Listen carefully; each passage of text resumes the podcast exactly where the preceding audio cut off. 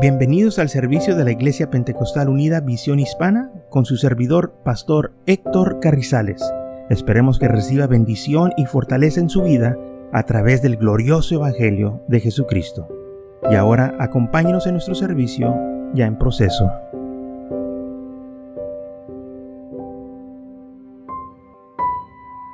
Entonces en Romanos capítulo 1 versículo 16 ah, dice, porque no me avergüenzo del Evangelio, porque es poder de Dios para salvación a todo aquel que cree, al judío primeramente y también al griego.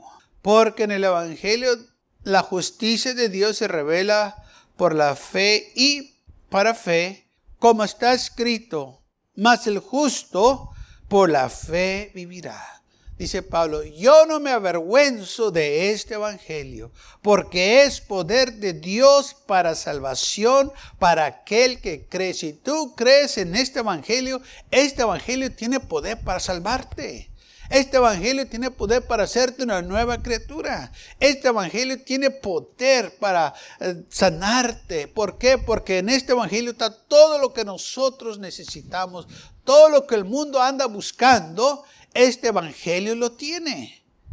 Por eso dice la Biblia que estamos completos en Él. Porque este Evangelio, yo y usted que tenemos, aleluya, todas las necesidades, todo lo que nos falta, el Señor lo suple en este Evangelio. Nos trae gozo, nos trae paz, alegría, nos suple todas nuestras necesidades conforme a sus riquezas en gloria. No hay nada que este Evangelio, hermanos, no puede hacer por nosotros. Nos ofrece vida eterna, como dice aquí, es poder para salvación. Por eso dice Pablo, por eso yo no me avergüenzo de este evangelio. Y usted no debemos de avergonzarnos de este evangelio. No le dé vergüenza orar en público cuando está en un restaurante, va a orar por su comida. Aleluya, dele gracias a Dios porque no sabe lo que está comiendo, no sabe cómo lo prepararon. Usted nomás va y se sienta y se lo come sin darse cuenta qué es lo que está pasando en la cocina. Por eso es importante orar. Es importante orar, buscar el rostro del Señor en todas partes. No tenemos que hacerlo como los fariseos que se ponían a la esquina de las calles para que la gente los viera orar. No, vamos a orar una manera, hermanos, privada, pero a la misma vez, si la gente nos mira, no, no lo estamos haciendo para que nos mire, pero lo vamos a hacer porque no nos avergonzamos del Evangelio. Y si yo voy a comer en público, pues yo voy a orar también en público. Voy a inclinar mi rostro y le voy a dar gracias a Dios por mis alimentos. No me avergüenzo del Evangelio. Amén. Y si necesito que alguien ore por mí, eh, eh, yo voy a permitir que ore por mí. No me va a avergonzar. ¿Sabe que mucha gente se avergüenza del Evangelio, pero nomás cuando tiene necesidad, se olvidan de la vergüenza. Porque saben ellos que tienen necesidad. Hasta ahorita no me ha topado con una gente que ha estado enferma o que ya está en los últimos momentos de su vida. No se avergüenzan que llore por ellos. Los que se avergüenzan son los sanos, los que pues no, eh, no quieren que ni los toquen. Pero deje que estén enfermos y vamos a ver si se avergüenzan de la oración. ¿Sabe? Es todo lo contrario. Quieren que oren por ellos. Ahora si no se avergüenzan, ¿qué está pasando? Es que tienen necesidad. Saben que si el Señor no obra, van a perder la vida. Cuando hay necesidad parece que la gente no se avergüenza. Muchos no se arriman a la iglesia porque la gente eh, dice que se va a burlar de ellos, pero deje que tengan necesidad y no les importa que la gente se burle de ellos. Se acercan a la iglesia porque tienen necesidad. Pero nosotros no tenemos por qué avergonzarnos si tenemos necesidad o no. Yo voy a venir a la iglesia, aleluya, porque necesito yo ser fiel al Señor. Necesito yo seguir adelante caminando con el Señor. Yo deseo estar en la casa de Dios. Ahí es donde yo quiero estar. Aleluya. Y cuando tenga necesidad, yo sé que Él va a estar ahí para suplir mis necesidades. Lamentablemente algunos no se arriman porque tienen pena, se avergüenzan que alguien va a decir algo de ellos, que son cobardes, que son débiles, y no se arriman a la iglesia. No saben que el Evangelio es poder de Dios para salvación. Es lo que los va a salvar, es lo que les puede ayudar en sus vidas. En segundo libro de Timoteo, capítulo 1, dice, por lo cual te aconsejo que avives el fuego del don de Dios que está en ti por la imposición de mis manos, porque no nos ha dado Dios espíritu de cobardía, sino de poder, de amor y dominio propio. Por tanto, no te avergüences de dar testimonio de nuestro Señor ni de mí. No te avergüences de dar testimonio. No te avergüences de decir lo que el Señor ha hecho en tu vida. ¿Sabe? Muchas de las veces la gente no invita a otros a la iglesia porque les da vergüenza. No hay por qué te dé vergüenza. No, pues es que mi iglesia no es muy nueva, ¿qué importa? No se trata del edificio, se trata de lo que están predicando adentro. Porque el edificio nos podemos cambiar de un lugar a otro lugar. Es el mensaje del Evangelio que te va a salvar. Pero el enemigo quiere venir a ponernos duda, ponernos vergüenza. Y Pablo dice aquí, Dios no te da un espíritu de cobardía, no dejes que el enemigo te acobarde, no permitas que el enemigo te ponga ese miedo, temor, que se van a burlar de ti, que van a decir cosas de ti. No te avergüences del Evangelio, porque es poder de Dios para salvación. Sabe que el poder de las palabras, a mucha gente, este, los está dominando, palabras negativas, no sabiendo que si usan este evangelio las van a vencer. Porque sí, hay palabras, como dice la Biblia, que de hombres que son como golpe de espada, que son duras, son fuertes y ofenden. Pero nosotros podemos resistir todos esos ataques del enemigo porque tenemos al Señor a nuestro lado. Sí, gente nos va a decir aleluya, que estamos locos, que, que hacemos esto y que somos lo otro. No importa qué lo que nos digan.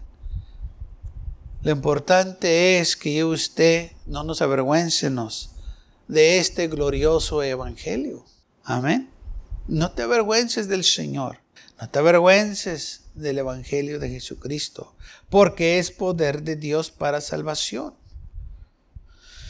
Y Pablo que le dice a Timoteo, no te avergüences de dar testimonio de nuestro Señor Jesucristo. No te avergüences de decirle a la gente cómo el Señor ha cambiado tu vida, cómo el Señor te ha tocado, cómo el Señor te ha bendecido, cómo el Señor ha cuidado de ti, de tu familia. Cuéntales lo que Cristo Jesús ha hecho en tu vida. Recuerden cuando aquel hombre eh, este, endemoniado que el Señor le sacó los demonios que quería seguir al Señor y el Señor le dijo, no, Dijo, ve y cuéntale a tu familia, a tus amigos lo que el Señor ha hecho en tu vida, lo que Dios ha hecho en tu vida. Y así también nosotros tenemos que contarle a la gente lo que Dios ha hecho en nuestras vidas. Que la gente sepa, gloria al Señor. ¿Y cómo van a saber? Si nosotros no les decimos, no van a saber, pero si nosotros les decimos, van a saber. Porque los remidos tienen que proclamar Ahora Pablo también dice, no te avergüences de dar testimonio del Señor ni de mí. Preso suyo, no te avergüences porque yo estoy en la cárcel y digas, oye, pues yo andaba con Pablo y muchos dicen, ah, el que está en la cárcel, sí, pero está en la cárcel porque él estaba predicando el Evangelio, no porque hizo nada malo.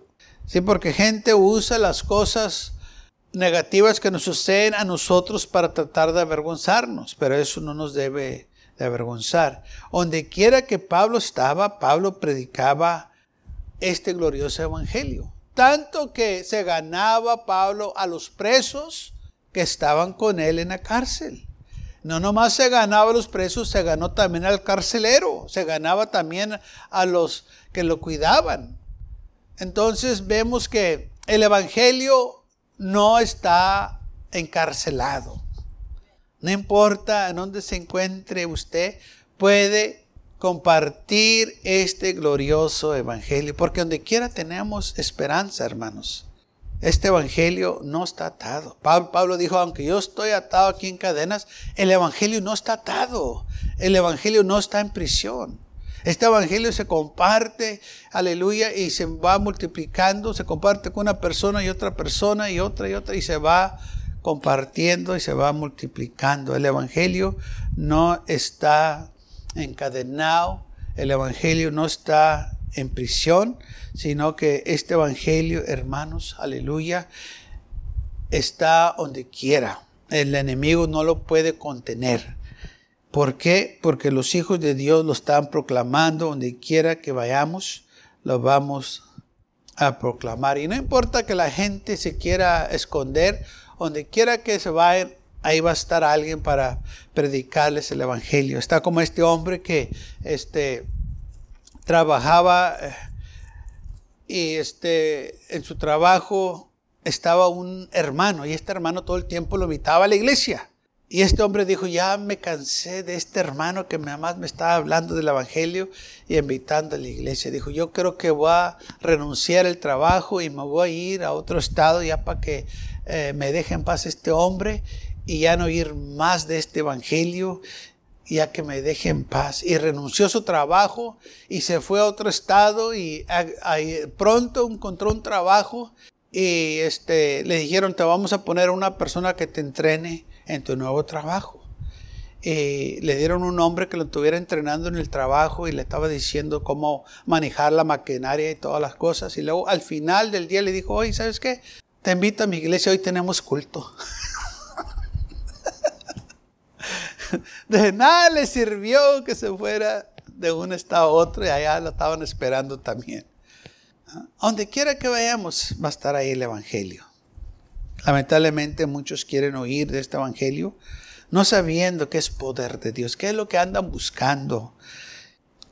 Entonces dice el versículo 9, quien nos salvó y llamó con llamamiento santo, no conforme nuestras obras, sin, sino según el propósito suyo y la gracia que nos fue dada en Cristo Jesús antes de los tiempos de los siglos, pero que ahora ha sido manifestada por la aparición de nuestro Señor Jesucristo, el que quitó la muerte y sacó a luz la vida y la inmortalidad por el Evangelio. Por causa del Evangelio, yo y usted, hermanos, hemos venido a la luz. Antes andábamos en las tinieblas, pero ahora que se nos predicó el Evangelio, nos sacó de las tinieblas a la luz admirable de Cristo. Este es el poder del Evangelio. Que andábamos ciegos, no mirábamos, pero ahora vemos.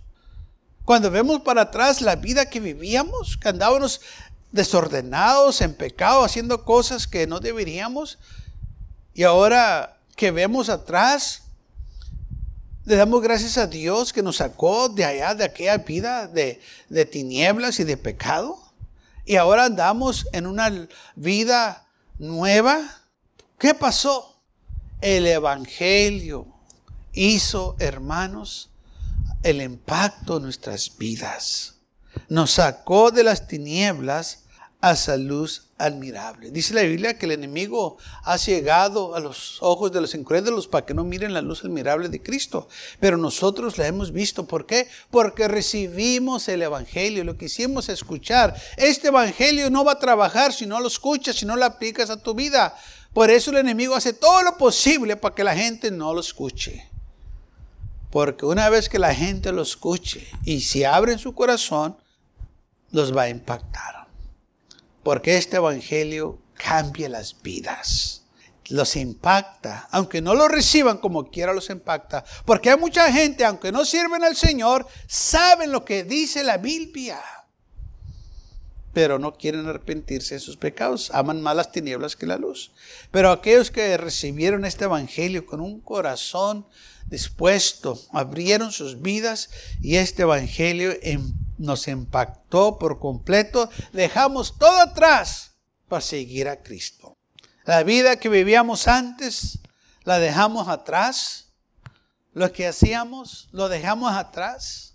Lo que amábamos, lo dejamos atrás. Porque escuchamos este Evangelio. Porque es poder de Dios. Este Evangelio tiene poder. Y por eso estamos aquí todavía, porque tiene poder este Evangelio para salvarnos. Aleluya. Ahora dice bien, porque antes estábamos de pleito, eh, estábamos en enemistad con Dios, pero ahora tenemos paz. El cual quitó la muerte y sacó la luz a la vida y la mortalidad por el Evangelio, del cual yo fui constituido predicador, apóstol y maestro de los gentiles, por lo cual asimismo perezco esto, pero no me avergüenzo, porque yo sé en quién he creído, y estoy seguro que es poderoso para guardar mi depósito para aquel día. Retén la forma de la santa palabra que de mí oíste en la fe, amor que es en Cristo Jesús. Retén estas cosas, no te olvides de estas cosas, de este glorioso evangelio. Comparte lo que has recibido. Dile a la gente cómo Cristo te ha cambiado. Dile de los milagros que ha hecho el Señor en tu vida. Sabe que gente nos mira a nosotros cuando andamos allá afuera en el mundo. Quizás no nos dice nada, pero ellos miran una diferencia cuando estamos sirviendo al Señor. Varias ocasiones a nosotros nos han preguntado, oye, ¿ustedes son cristianos? Sin nosotros decirles nada, andando en la tienda, gente nos ha preguntado, ¿ustedes son cristianos? Y le hemos dicho, sí. Ah, dice, nosotros sabíamos. Estaba ayer, en, este, después de un servicio, fuimos a comer, yo y Isaac, y una persona me vio y me dice, hermano, nunca le había visto jamás. Me dijo, hermano, ¿cómo has estado? Yo, pues bien, gracias a Dios. porque la gente nos conoce. Sabe que este Evangelio tiene poder. Se mira la diferencia. Porque ahora andamos en la luz. Vivemos diferente, hablamos diferente, nos vestimos diferente, actuamos diferente. Ya no alabamos lo que alabábamos antes, ahora alabamos al Señor Jesús. Ya no sirvemos al pecado, ya no andamos en el vicio, Ahora andamos en el glorioso Evangelio de Jesucristo, que tiene poder para salvarnos. Y entonces nosotros tenemos que proclamar estas grandes virtudes de Dios. ¿Qué tenemos que hacer? Anunciar la justicia. En Salmos 49 ah, el salmista dice que él iba a anunciar la justicia grande en la congregación y dice, no se iba a, no se iba a eh, refrenar sus labios, él iba a hablar, uh, versículo 10, no encubriré tu justicia dentro de mi corazón, he publicado tu fidelidad y tu salvación, Salmos 40, 10. No oculté tu misericordia y tu verdad en la grande asamblea. O sea, el salmista dijo, yo tengo que proclamar, tengo que publicar todo lo que Dios ha hecho. Yo no voy a ocultar nada. Es importante que usted compártanos con los demás lo que el Señor ha hecho en nuestras vidas. No permita que el enemigo lo haga que se avergüence. Marcos 8:38 dice esto, porque el que se avergüenzare de mí y de mis palabras en esta generación adúltera y pecadora, el Hijo del Hombre se avergonzará también de él, cuando venga en la gloria de su Padre con los santos ángeles. No te avergüences del Señor, porque el Señor también se va a avergonzar de ti. ¿Tú te avergüences del Señor? Bueno, Él también se va a avergonzar de ti. Recordemos esto. Porque muchos se avergüenzan. Ah, ok, te vas a avergonzar de él. Él también se va. Si tú no lo confiesas como tu Salvador personal, si tú no lo confiesas como tu Dios, no esperes que Él te acepte a ti también. Pues te avergüenzas. Dice el salmista en el Salmo 71, versículo 15, mi boca publicará tu justicia y tus hechos de salvación todo el día. Dice, yo tengo que publicar lo que el Señor ha hecho. Sabe que el diablo, hermanos, va a hacer todo lo posible, el mundo va a hacer todo lo posible para tenernos callados. No quiere que nosotros publiquemos las grandes virtudes de Dios. Entonces pone vergüenza en la gente, pero la Biblia dice que Dios nos dio espíritu de cobardía, sino de poder y de amor.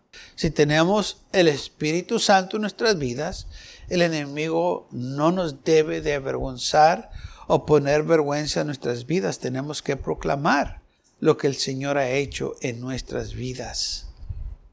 El salmista dice, hablaré de testimonios delante de los reyes, no me avergüenzaré. No me voy a avergonzar. Fíjese que muchas de las veces eh, eh, las escuelas quieren avergonzar a los niños que van a, a las clases de ellos, que son cristianos, porque cuando hablan de la evolución o cosas así, los, muchos muchachos pues, no creen en eso y los maestros los quieren avergonzar. Pero ha visto jovencitos que se han puesto firmes y se ponen este, ellos en las manos del Señor y eh, no permiten que los maestros los avergüencen. Yo también ya cuando estaba en el colegio tuve situaciones así que los maestros nos querían avergonzar a, algunos que estábamos ahí en las clases, pero nosotros como quiera hablábamos y decíamos, no, es que no es así. Me acuerdo que el maestro dijo, pues la Biblia es cualquier cosa, dice, yo la he leído muchas veces y no tiene nada que ver. Sí, pero la leíste con unas malas intenciones. La leíste para ver qué es lo que podías encontrar, qué mal había para usarlo contra nosotros. Porque el, diablo sabe las escrituras, las, usó contra Jesús. Él las sabe, pero él no las sabe para ser salvo, él las sabe para torcerlas, para engañar a la gente. Y así este maestro también lo hizo. Dijo, pues yo lo leí, esto es nomás cualquier libro. Dijo, es más, fue escrita por los hombres. Y si quizás su mujer, mientras estaba escribiendo él, su mujer le estaba hablando y diciendo cosas, metiéndole cosas. Dije, pues no es así. Pero bueno, este, él se quiso pasar de listo y quiso avergonzarnos, pero sabe, no nos avergonzó. Porque como dice Pablo, yo sé en quién he creído. Yo también sé en quién he creído. Yo sabía que él estaba equivocado, pero como él era el maestro, se quería, veaste, a, justificar y no quería verse mal.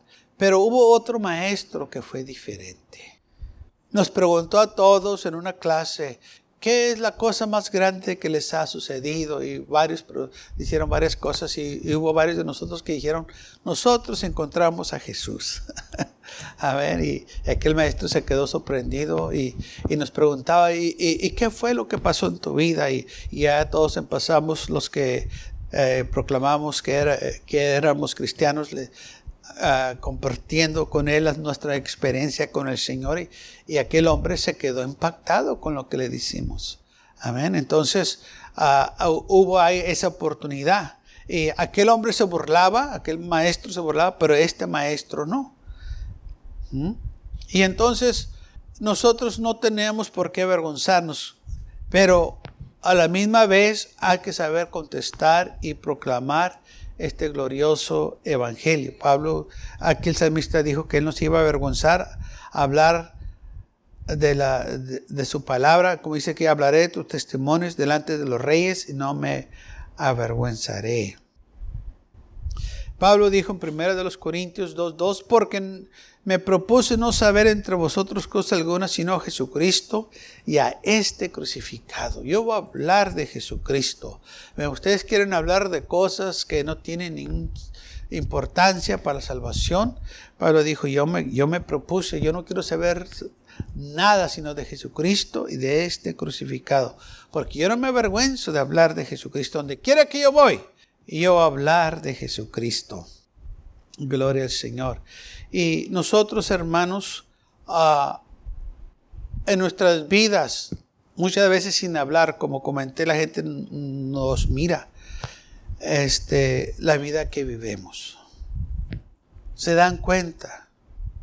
Lamentablemente porque algunos han fallado el enemigo usa esa falla para decir es que tú ya no calificas para hablar. No, al contrario. No estás descualificado.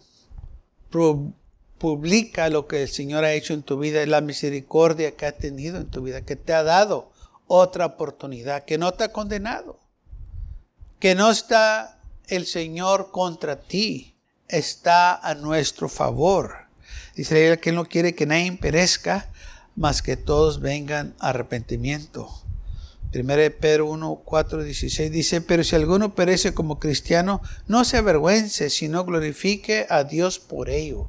Sí, van a venir eh, situaciones en nuestras vidas, pero tú glorifica a Dios, tú sigue adelante, no permitas que eh, eh, tus fallas te impidan que testifiques. No, no permitas que porque has caído, que estás descualificado. No, tú, tú sigue adelante. No te avergüences. Sigue sirviendo al Señor. Que es lo más importante. Recordemos que el Señor nos ha sacado de, la, de las tinieblas a esa luz admirable. Nos dice la Biblia que nos llamó. Aleluya. Un llamado santo no conforme a nuestras obras, sino según su propósito suyo y la gracia que nos fue dada en Cristo Jesús. Segundo libro de Timoteo 6, aleluya, 9, dice, déjenme leérselo otra vez. Nos salvó y llamó con llamamiento santo, no conforme nuestras obras, sino según el propósito suyo y la gracia que nos fue dada en Cristo Jesús. No fue por obras que el Señor nos ha hablado, fue por gracia. Amén. Dice la Biblia que la salvación es por gracia, no por obras para que nadie se gloree. Fuimos llamados, es un llamamiento santo. Ese es el Evangelio, hermanos. Es un llamamiento santo para cada uno de nosotros. Este Evangelio es diferente a lo que el mundo ofrece es superior. No hay nada que se iguala a este Evangelio.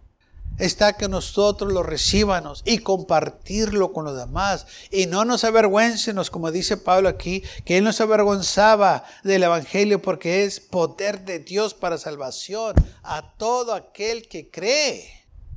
Todos los que creen pueden disfrutar este glorioso Evangelio. Recibir la salvación que ofrece este Evangelio.